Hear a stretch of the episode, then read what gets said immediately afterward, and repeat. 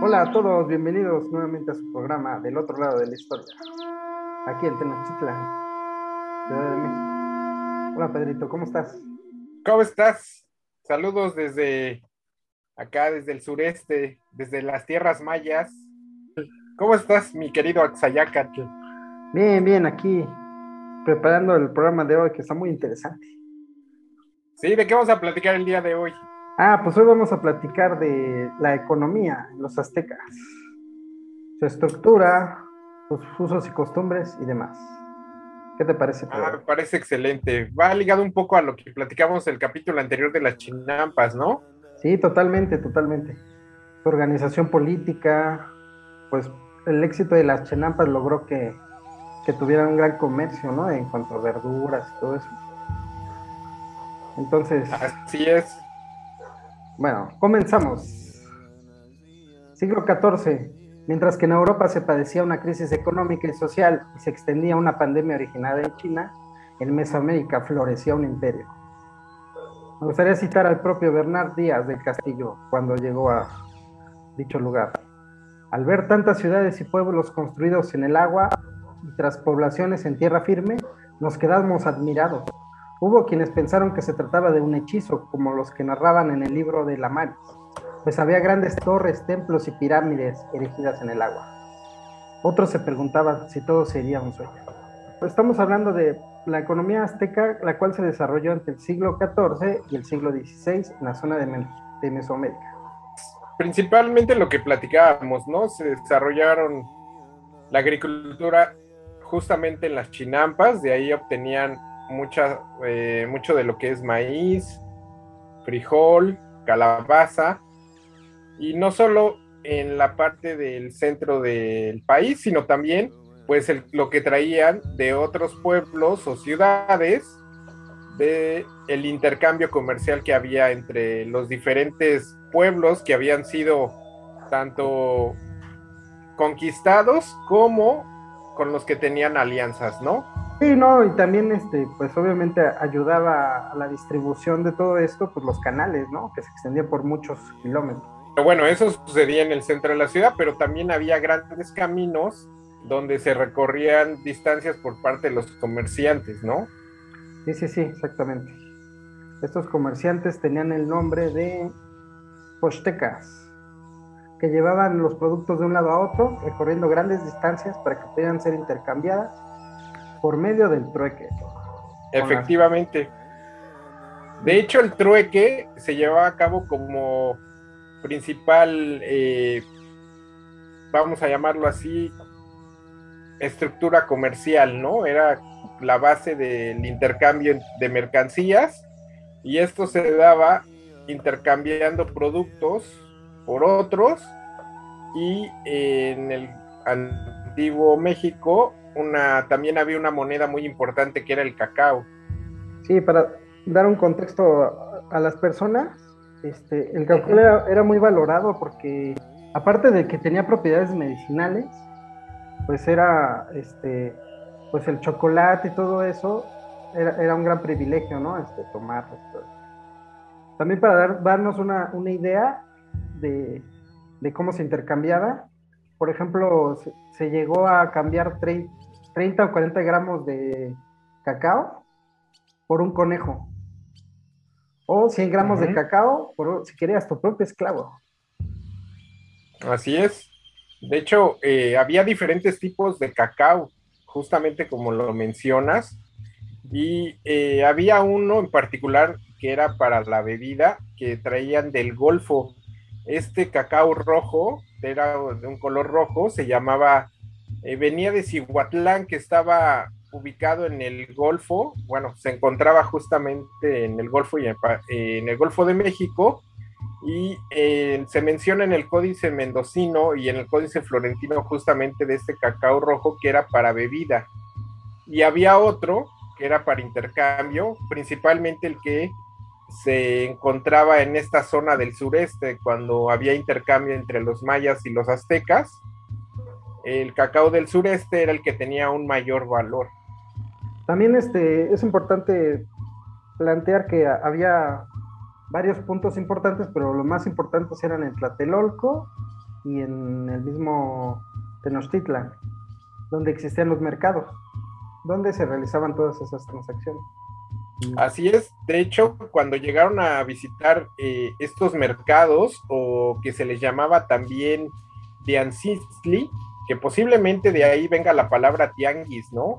Sí, seguramente. los españoles eh, la indican que era o significaba mercado, pues quedaron maravillados no solo por la multitud de gente que había dentro del mercado de Tlatelolco y todos los puestos, sino que también había un, orden, o sea, eh, respetaban una organización y estaba ubicado como por zonas. A la entrada principal se describe que estaban los que comercializaban oro y plata y justamente lo que mencionabas, eh, los esclavos, ¿no? Eran comercializados en esta primer parte y conforme ibas avanzando en el mercado de Tlatelolco ibas encontrando gente que comercializaba las legumbres, frutas, verduras, este, hasta llegar las telas, que también había una tela que se llamaba, o bueno, una manta que se llamaba cuatzli, que era también como una moneda de cambio en el, dentro del trueque. Y algo muy importante la Telolco es que justamente los que se encargaban de la herbolaria estaban hasta el fondo, donde estaban los sabios, porque era un punto importante también donde la gente llegaba para curarse. Y dentro del mercado también se describe que había gente o inspectores que cuidaban, pues que se llevaba a cabo el trueque de manera correcta y justa para todos. Es decir, había una organización comercial y política muy importante. Sí, aparte de lo que comentas, también se eh, los tianguis servían para la gente se, se informara, socializara y claro, estar realizara negociaciones, ¿no? Como bien lo dije.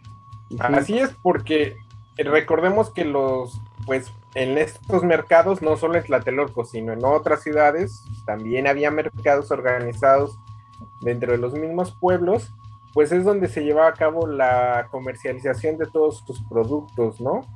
Y pues justamente intercambiaban eh, artículos diversos que venían también de otros lugares y pues que eso hizo que la economía era bastante fuerte, o sea, no, no había algún tipo de desorganización social en ese sentido, ¿no?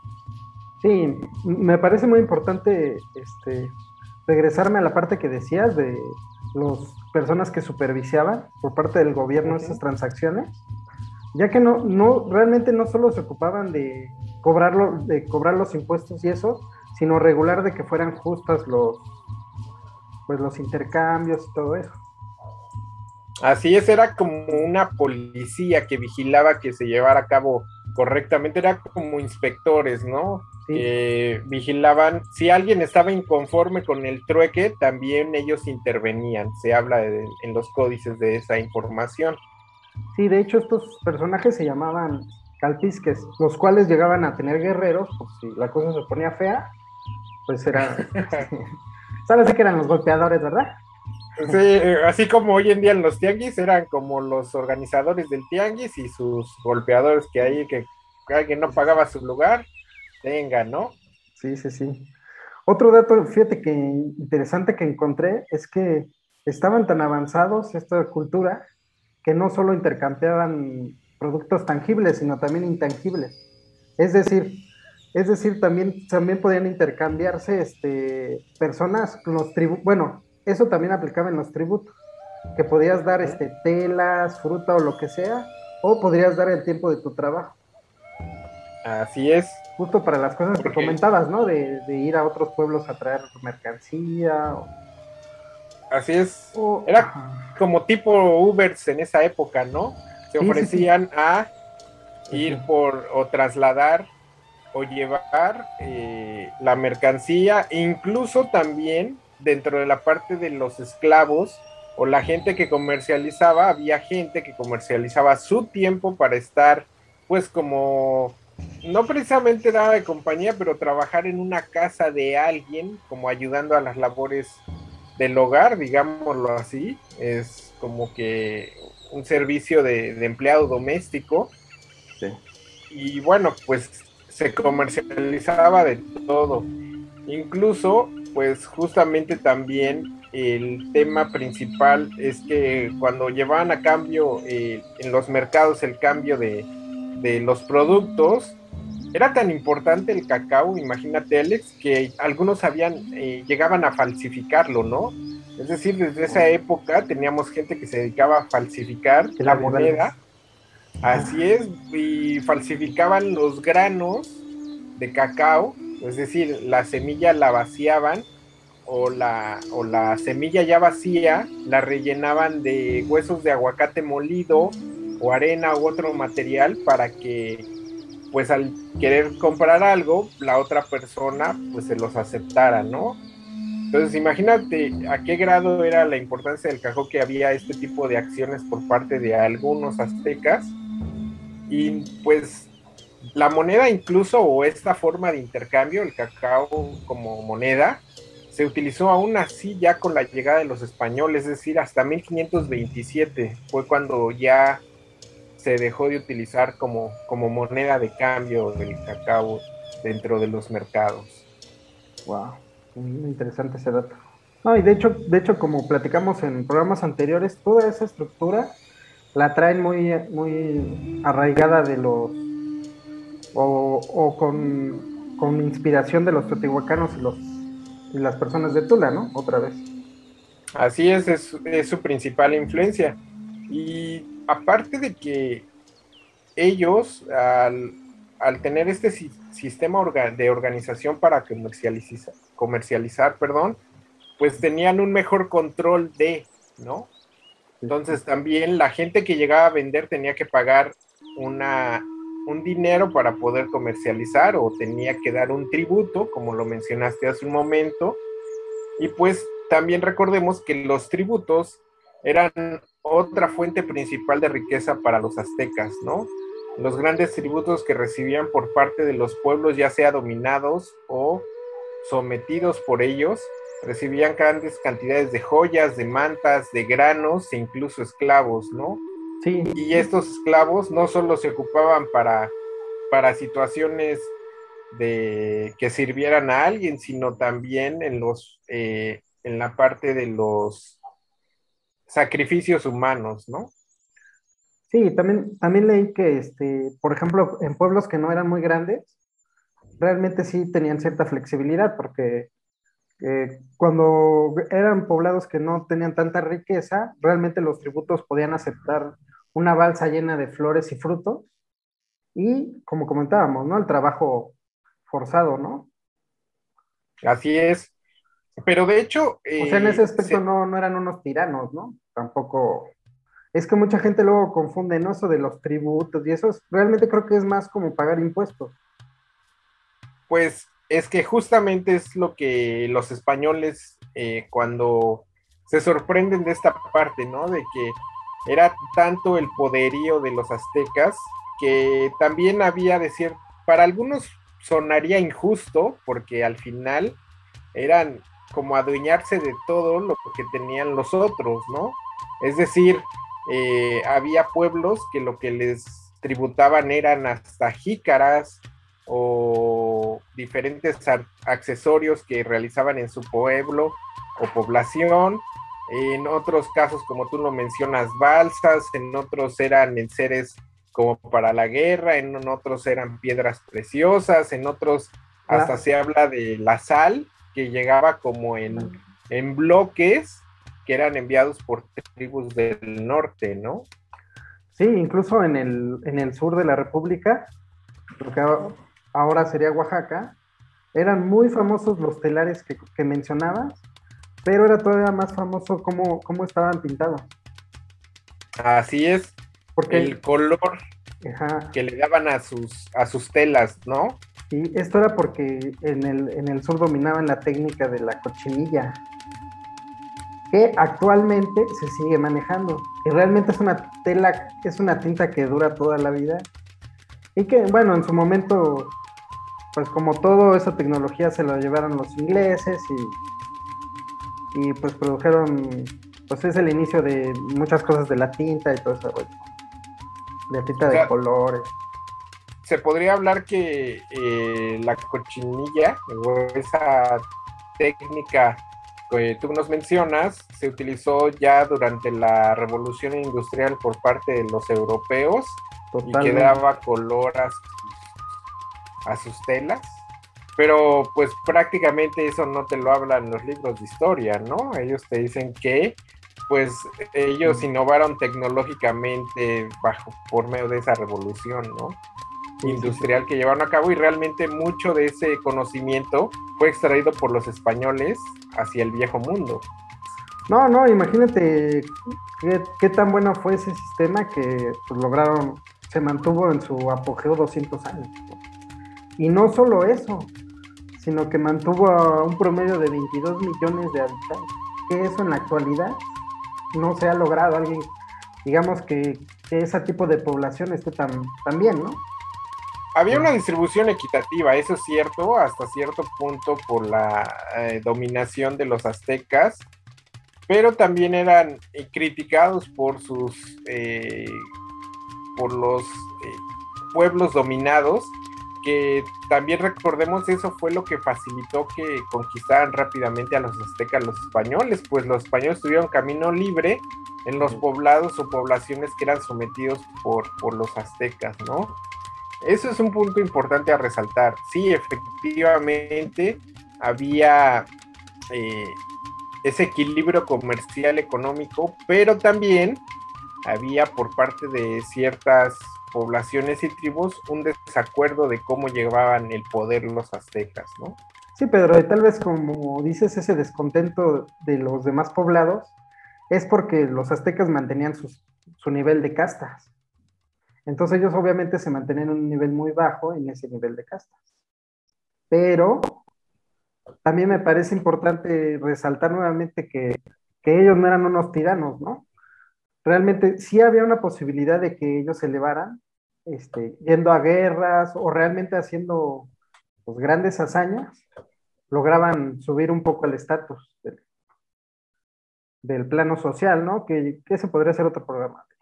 Pues eh, obviamente la cultura pues mexica no pugnaba por una igualdad social, eso es definitivo, su estructura y su división pues estaba justificado a partir de la cosmovisión teológica que ellos veían, ¿no? En base a que ellos vivían para los dioses, eso es importante que también es algo que, que tocaremos en algún otro capítulo, justamente la cosmovisión de los aztecas, y cómo estos pues legitimaban un linaje depositado a partir de Tlatuani o emperador, ¿no? Perfectamente. Sí, pero también es importante otra vez destacar que el hecho de lo que tú dices de que vivían para los dioses no es desde el punto de vista occidental, sino desde el punto de vista que los dioses eran la naturaleza, ¿no? Tlaloc, el dios del agua, el dios del viento, o sea, al final, al final, de, al final de cuentas es importante esto que dices porque, pues si se hablas de una cosmovisión. Bueno, como dice León Portilla, los aztecas realmente tenían su propia filosofía. Entonces, este, y, por, y regresando a lo del comercio, justo, justo por eso le daban el mismo valor a un grano de, de café que a una pieza de oro, ¿no? Realmente. Porque si, así es. si lo ves así, realmente tiene el mismo valor. O sea, es como en la, actualidad, ¿no? Tiene más valor una joya, pero porque así se ha acostumbrado, ¿no? La visión occidental, pues, del capitalismo, pues. Bueno, eh, recordamos que en esa época también algo muy importante, y como lo mencionas Alex, el, el tema de las castas era la pirámide social, es lo que impactó dentro de los pueblos. Hasta abajo, hasta abajo estaban los esclavos o la, tlacotin se les, se les llamaba así y que pues llevaban o hacían tareas como el ganado de carga. Como no existía ganado aquí en este país en esa época, recordemos que eso ya lo traen los españoles, pues los esclavos eran los que llevaban ese trabajo duro. Y la mayoría pues venían de conquistas, ¿no? algunos de ellos podían llegar a comprar su libertad, pero eso ya no les regresaba pues su estatus social en el lugar de donde radicaban, ¿no? Y Después, arriba de ellos, seguían los Macehualtín. Ah, ok. También los, este, los del nivel más bajo también se encargaban de construir las pirámides, o sea que eran como los albañiles, ¿no? Eran los que llevaban a cabo los trabajos duros y forzados prácticamente, ¿no? También había una historia de que eh, ellos tenían tal manejo de, todo que incluso este, reciclaban los desechos fecales y los usaban de, este, de abono. Tenían su procedimiento para usarlo de abono. Entonces estos, estas personas también, también su tarea era llevarlos. Tenían múltiples tareas. Pero perdón, Pedro, te interrumpí. Entonces el siguiente nivel serían los Macehual, los Macehualtins. Así es el Macehualtín, que era la gente del pueblo justamente, los que ya eran parte de la población común. Ahí también se encontraban los artesanos, los campesinos y pues los guerreros que estaban obligados el pueblo a hacer. Desde esa época existía el servicio militar prácticamente porque tenían que volverse guerreros cuando fuera el llamado necesario, ¿no? Sí, pero son los guerreros de baja categoría. Así es. Eh, es decir, como hoy en día se le conocería eh, como cuando te haces el servicio militar y te asignan a los paracaidistas, ¿no? Que es como Exactamente. el rango más común, ¿no? Sí, o sea, como tal eran guerreros, pero no tenían el título de, guerreros, porque los guerreros eran nobles, ¿de Así es. Después. Es muy importante ese punto, Alex. Sí, después arribita siguen los postecas, que eran comerciantes, mercaderes, negociantes. Exacto, que bueno, pues eso gracias a ellos existían básicamente los mercados, ¿no? Que hemos platicado durante este, este capítulo del podcast. Y arribita justo están los Pipiltin, Así que, es. que muchos de ellos es la nobleza descendiente de los toltecas. Así es, y ellos sí poseían tierras y esclavos para trabajarlos. Y entiendo que ellos eran los guerreros realmente que tenían este, pues sus insignias, ¿no? De águila, jaguar. Los caballeros águila, los caballeros jaguar, e incluso había sacerdotes de mayor rango que ya pertenecían a esta casa. Sí, dentro de los sacerdotes estaban las personas que mencionábamos, ¿no? Que, que supervisaban el mercado. También tenían el nombre de tequianmas, que llevan los registros de los tributos. Y hace rato que platiqué de los guaruras, se llamaban calpilkins los que cobraban. Ajá. No, no, solo veían si había problemas, sino también pues se encargaban de ejecutar. Me imagino que los Calpinquis era del grupo de los Macehualquis. De todos modos, en el Facebook voy a poner el cuadro de las castas sociales para que todos se den una idea. Perfecto, Alex. de igual manera, después estaban los. Pues ya es la punta de la eh, pirámide, padre. Pues seguían los Weitlatuani, que viene del náhuatl Juli, que es grande, y Tlatuani orador. Y pues el, sería el gran gobernante o gran orador, que era el máximo gobernante con funciones tanto militares como religiosas, ¿no? Sí, el gran emperador. Así es. Y pues, por ejemplo, el, el último gran emperador azteca, pues sería Cuauhtémoc, ¿no? El último Tlatuani, de hecho. Sí, que cuentan, cuentan las leyendas que, tal era la, este, la eficacia de la administración de los alimentos, que decían que él diario comía pescado del sureste. Entonces, imagínate, para comerlo fresco diario es porque sí había una organización increíble. Y que aprovechaban justamente también toda la parte de, de los canales, los caminos, y eh, no hay que olvidar que sí se llegaba a la Ciudad de México por vía marítima. Eso es muy importante resaltar. En esa época sí se podía entrar a la Ciudad de México por vía marítima. Es decir, aprovechaban los ríos y los causales de ellos para navegar y transportar todo este comercio, ¿no? y eso es muy importante resaltar de, nuestra gran ciudad, ¿no?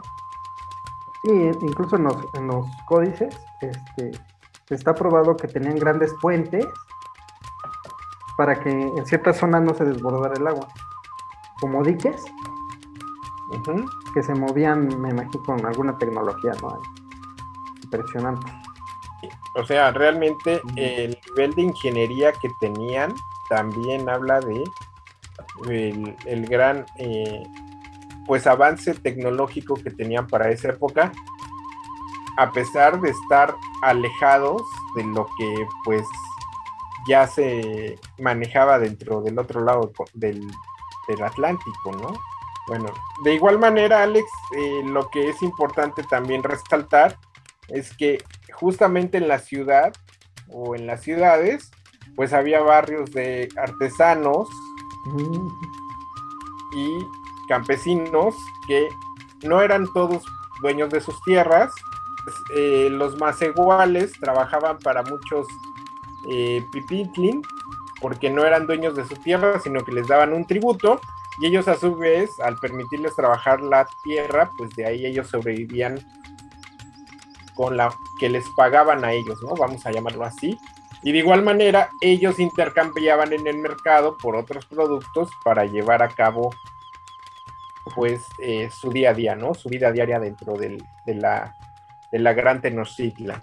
Sí, y incluso estos Masehualtin, que son los artesanos y eso, pues realmente, realmente había una tradición familiar porque pues iban perfeccionando sus conocimientos porque generalmente las familias se dedicaban a lo mismo, como lo hacían los japoneses, ¿no? En su época.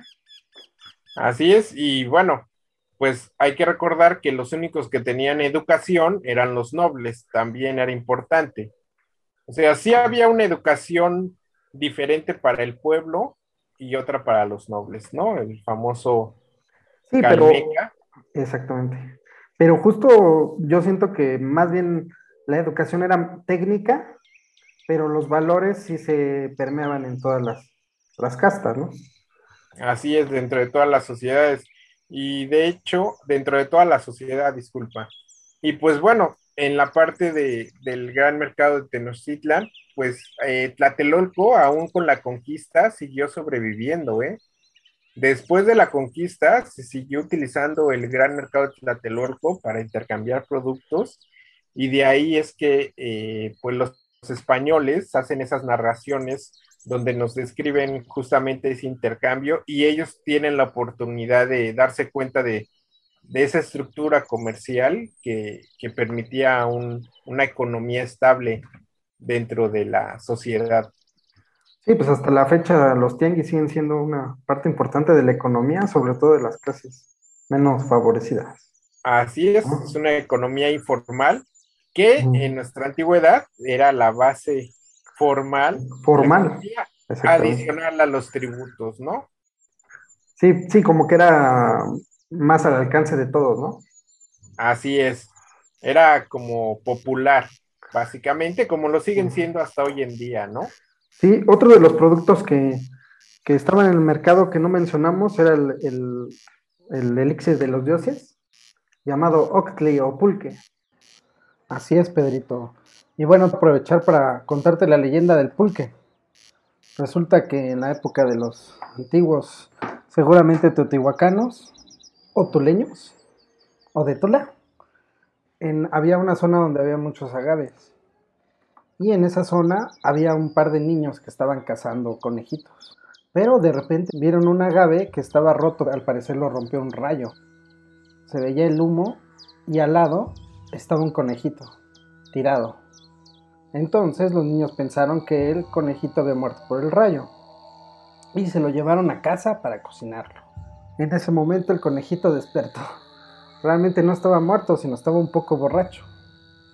Entonces los niños no sabían qué habían pasado. Entonces regresaron al lugar donde habían agarrado al conejito y vieron que el rayo que había caído del agave, con unas lluvias que hubo, y se destiló ahí un poco de, del maguey, y de ahí me parece que empezó el origen del pulque, bebida prehispánica que realmente ese se comercializaba, pero casi solo las clases altas lo, podían tomar, ¿no? Y, en algunas fiestas, este, parece que sí estaba permitido por el pueblo. Así es, de hecho, pues había ciertos productos que se comercializaban en exclusiva para la alta sociedad o para los nobles, eh, como ciertos tipos de cacao, ciertos tipos de, de mantas incluso, o sea, no podían adquirirlos cualquier persona, sino solo la nobleza podía adquirir cierto tipo de productos, así como también eh, pues las joyas, ¿no? Las piedras preciosas, la plata, era eh, principalmente, y de hecho se describe que cuando se iba al mercado, pues cuando iba el Tlatuani, él tenía derecho primero como a dar una vuelta para ver qué es lo que él quería y ya después a partir de ahí se empezaba a comercializar en el resto del día, ¿no? Sí, pero volvemos a lo mismo, ¿no? La joyería realmente se usaba solo para fines eh, de fiesta, eh, o sea, para, para, para cosas muy Incluso para, para temas este, religiosos principalmente, para ofrendas o de igual manera cuando alguien fallecía, pues era parte de su indumentaria al momento de, enterrarlo, ¿no? Que eso sería importante analizar en otro capítulo, en la parte de, de, las, de los sacrificios y también pues el camino después de la muerte, ¿no? Por parte de, los aztecas. Los aztecas. Otro dato que le maravilló mucho a los españoles, que que no es este, coincidencia ni nada, que el pulque y el cacao realmente tienen un muy buen grado de proteínas y eso. Entonces en las crónicas los españoles decían que les maravillaba que con solo un sorbo de estas bebidas, el chocolate y el pulque, podían estar toda una jornada trabajando sin sentirse mareados. Pues hasta la fecha, ¿no? Mucha gente luego se echa un chocolatito o un pulque para aguantar el día, ¿no? Torta de tamal. de tamalinsky. De, pues el maíz, ¿no? Que también era la base de la alimentación de nuestros antiguos. También ya, también el apio, no lo mencionamos. Eh, obviamente la, las que eran un manjar, los insectos. este, también se comercializaban mucho, ¿no? Los que siguen siendo clásicos de hecho, las frutas principalmente, que eran, eh, se consideraban como alimentos eh, únicos, cuando llegan los españoles al mercado, eh, descubren el higo, descubren el, mango, también el, chile, el chile, por supuesto, efectivamente, pero se les hacía exótico toda esa variedad de, de alimentos que ya se tenían dentro de... Sí, y otra vez recalcar, ¿no? Lo que mencionabas en el programa pasado, de las chinampas es que recordemos que las chinampas lograban que se produjera las frutas y verduras al triple de velocidad que en un campo normal. Así es, su ciclo de recuperación era más rápido, siempre ha sido más rápido que eh, pues una eh, un campo de agricultura normal, ¿no? Entonces la vida de los aztecas siempre, siempre estuvo, siempre había un orden. Otra de las crónicas españolas que me llama la atención, que creo que fue Fray Bernardino de Sagún, que comenta que le maravilla que no, importa la clase social, todos tienen, todos tienen nobleza en su ser, este, están muy mal vistos los vicios, como el alcoholismo, todo eso era muy castigado. El respeto, el respeto a los viejos era fundamental. Y todo eso era parte de la, vida diaria, ¿no? De los aztecas. Así es, toda la estructura. Eh, había un, respeto hacia la gente adulta y de igual manera el, tema de que eh, no había mucha gente como en la calle, ¿no? Vaya, independientemente de los esclavos que se mencionan, pues no había gente que estaba como en situación de calle, vamos a llamarlo, ¿no? Sí, que no estuviera haciendo nada, ¿no? Así es. De hecho, en los barrios, cuando alguien veía que no pertenecían a él, pues se le invadía, se le lanzaban piedras y pues lo sacaban si no pertenecía a un lugar, ¿no? Sí, de hecho, Fray Bernardino de Sagún comentaba eso, a, pesar de que no, no iban a la escuela y eso, pues los viejos, por eso era el respeto de los viejos, porque ellos eran los que contaban las leyendas y, realmente les enseñaban, ¿no? A sus, a sus Así es. Así es, el, el, aprendizaje y el conocimiento iba de boca en boca y era heredado, ¿no? Hasta el día de hoy hay muchas comunidades, perdón, por ejemplo, en la zona del sureste del Maya, eh, que siguen, eh, sus tradiciones han pasado de generación en generación, desde recetas de cocina hasta artesanías. y es lo que hace que sobrevivan, ¿no? Sí, también en una conferencia de, León Portilla comenta que justo por eso incluso los españoles llegaban a respetar a los viejos, porque ellos eran los que les daban la información. No buscaban a cualquier persona, solo buscaban a los viejos y obviamente a los sacerdotes. Claro. Y también encontré, bueno, en esa conferencia que escuché, que dice que casi los datos de Fray Bernardino de Sagún, que comentamos igual en otros programas anteriores, son, muy, son muy fidedignos porque él estuvo muchos años de su vida buscando esa, esa información, pero no solo la, la, buscaba, sino también la contrastaba en diferentes eh, zonas geográficas. Ahora sí que para que no se lo chamaquearan, contrastaba. Él, él se dedica mucho a esa investigación de, a partir de la llegada de ellos, y pues están involucrados muchos de ellos de justamente en el Colegio Santa Cruz, que sería como el primer lugar donde se empieza a recapitular y recabar toda esa información, ¿no? Sí, aunque, aunque leí que él ya antes lo hacía pero después encontró su casa ahí, ¿no? Para, para O sea, antes, llega, antes de la llegada. Sí, él, ya, esa es información que acabo de encontrar. Que realmente ah, él, ya llegó, ya llegó este, al, colegio de, San de San Bernardino, este, más que a recabar información, como que a pulirla. Pero porque ya estaba hecha por los escribas que estaban ahí, ¿no? Sí, ¿no? Y él, y él aparte ya la había recabado porque fue de los pocos este, españoles que recababan la información, pero desde el náhuatl. Y realmente desde la cosmovisión. Pero él, él les enseña latín justamente a, la gente para que puedan transcribir esa información y entender, ¿no? Sí, sí, sí. Y pues podría decir que es de los primeros traductores de, que hacen, eh, al igual que este Bernal Díaz del Castillo, son de los primeros que traducen esos textos o esa información y la transcriben al, latín, ¿no? Y después pues se da a conocer en, el español. Sí, pero lo, más importante es que es como que sí tratan de ver el punto de vista de la cosmovisión y filosofía mexicana. Así es, se vuelven eh, recapituladores de la información, ¿no? Así es, Pedro.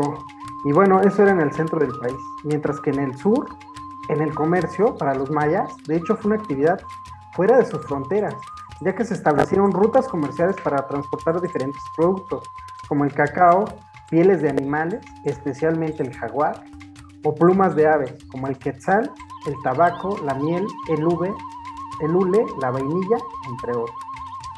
De hecho, no sé si has visto, pero en la actualidad como que se está revalorando todo eso y, están vendiendo adornos con, flores de, aves y de quetzal. Voy a, voy a subir una imagen al Facebook, está muy interesante que siento que en la actualidad se están revalorando mucho esas cosas. Eso pasaba en, en el sur con los mayas. O sea, ya ellos habían dejado como, ya no tenían ningún poder ya eran sometidos por los aztecas, los mayas. Ah, ok. O sea, los, los aztecas, dentro de la línea de tiempo, ya pues eran los dueños y señores de Mesoamérica durante 200 años, porque los mayas se habían como roto, o sea, la, la, cultura maya que llegó a extenderse, dicen, casi cerca de Perú, que no se sabe a ciencia cierta qué es lo que pasó, o sea, por qué detienen su desarrollo tecnológico y económico pero al final los mayas, después siguen los toltecas. Entonces en esa línea del tiempo, eh, los mayas ya estaban fragmentados y en, y en decadencia. De hecho, por eso se mm. conquistan, son conquistados fácilmente por los aztecas. Ok. Entonces realmente ya eran pueblos que operaban para los aztecas. O sea, en, la línea de tiempo de Mesoamérica, que es lo que estamos analizando, Alex, em, lo que sucedió fue lo siguiente. O sea, la primer cultura madre, recuerda que no son eh, solo los, los mayas. Sino en esa línea de tiempo serían los toltecas y los teotihuacanos. De hecho, los teotihuacanos Fíjate, ahí te va. Cuando se habla del, cruce del estrecho de Bering hacia, de las tribus nómadas de Asia hacia acá, pues la agricultura y el desarrollo de los, de los olmecas y los mayas se da en el 1500 antes de Cristo. ¿Ok? Si contabilizamos que el año cero sería el nacimiento de Cristo, después del nacimiento de Cristo, 100 años después, digamos en el siglo I de nuestra era, surge Teotihuacán. Luego, los zapotecas y mixtecos son 700 años después de Cristo. Luego siguen los toltecas en el 900. O sea, los mayas ya quedaban como por el 1500 antes y los olmecas, ojo ahí. Y luego viene en 1325 la fundación de México Tenochtitlan. Y de ahí es dominan hasta 1500, o sea, dos siglos son los más estables en Mesoamérica. Ok. O sea, obviamente sí les costó mucho trabajo, porque pues no fueron bienvenidos cuando llegan al centro del país, porque se consideraban una cultura como eh, nómada, como los vikingos, como salvajes pero ya los mayas ya estaban en decadencia, o sea, lo que se tenía en la zona del sureste eran vestigios de la cultura maya, y igual en, lo que es la parte de Veracruz, lo que es la parte de, Tabasco, pues eran los vestigios de los olmecas y los mayas. Wow. ¿Qué te parece si hacemos una infografía y la subimos al Face para... Está muy, muy padre ese dato. ¿eh? No, los aztecas ya no tienen, vaya, ellos conocen a los mayas, pero por la extensión territorial que empiezan a tener y se dan cuenta que pues sí hay un desarrollo en esa zona, ¿no? En el sureste. Y el, o sea, imagínate, del 2500 al... O sea, el periodo importante de, de Mesoamérica fue desde el 2500 antes de Cristo hasta 1521, ¿no? Que es la llegada de los españoles. Españoles, exactamente. Pero los, o sea, los primeros que surgen son en el sureste, justamente las, los mayas, los olmecas. De hecho, en la, arqueología moderna, Pedro, parece que está muy probado que los antiguos mesoamericanos ya hacían negociaciones con los vikingos. O sea, ¿crees que por eso relacionen a Quetzalcoatl con un hombre blanco? Justamente, justamente por eso. O sea, que los vikingos llegaron hasta el sureste del país. Sí, claro. O al Golfo. Sí, sí, sí, sí. Bueno, sí había escuchado eh, que había un intercambio entre la parte norte de, América, o sea, entre las tribus así como gabachas. De hecho, mira, aquí, aquí está el dato.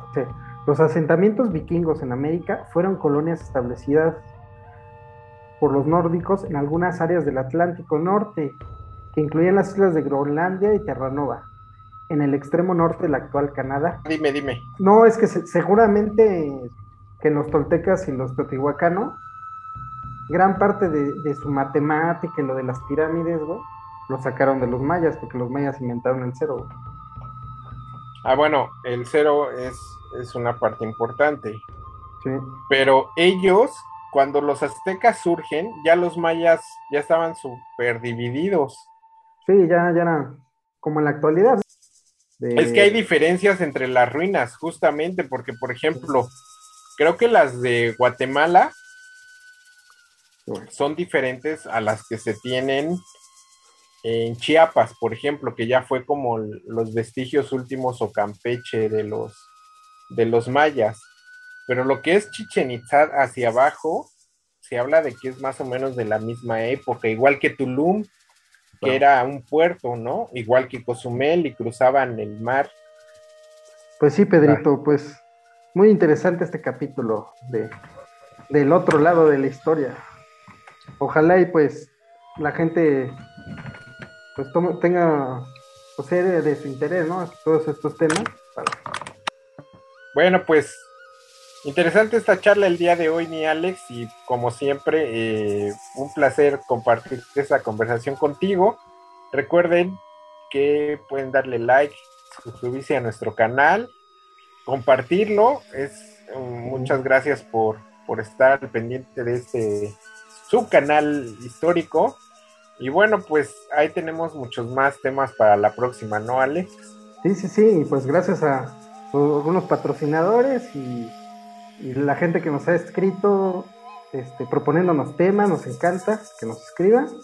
Y no olviden visitar su tianguis de la esquina. Cerrar los ojos y pensar que estás en el tianguis. loco.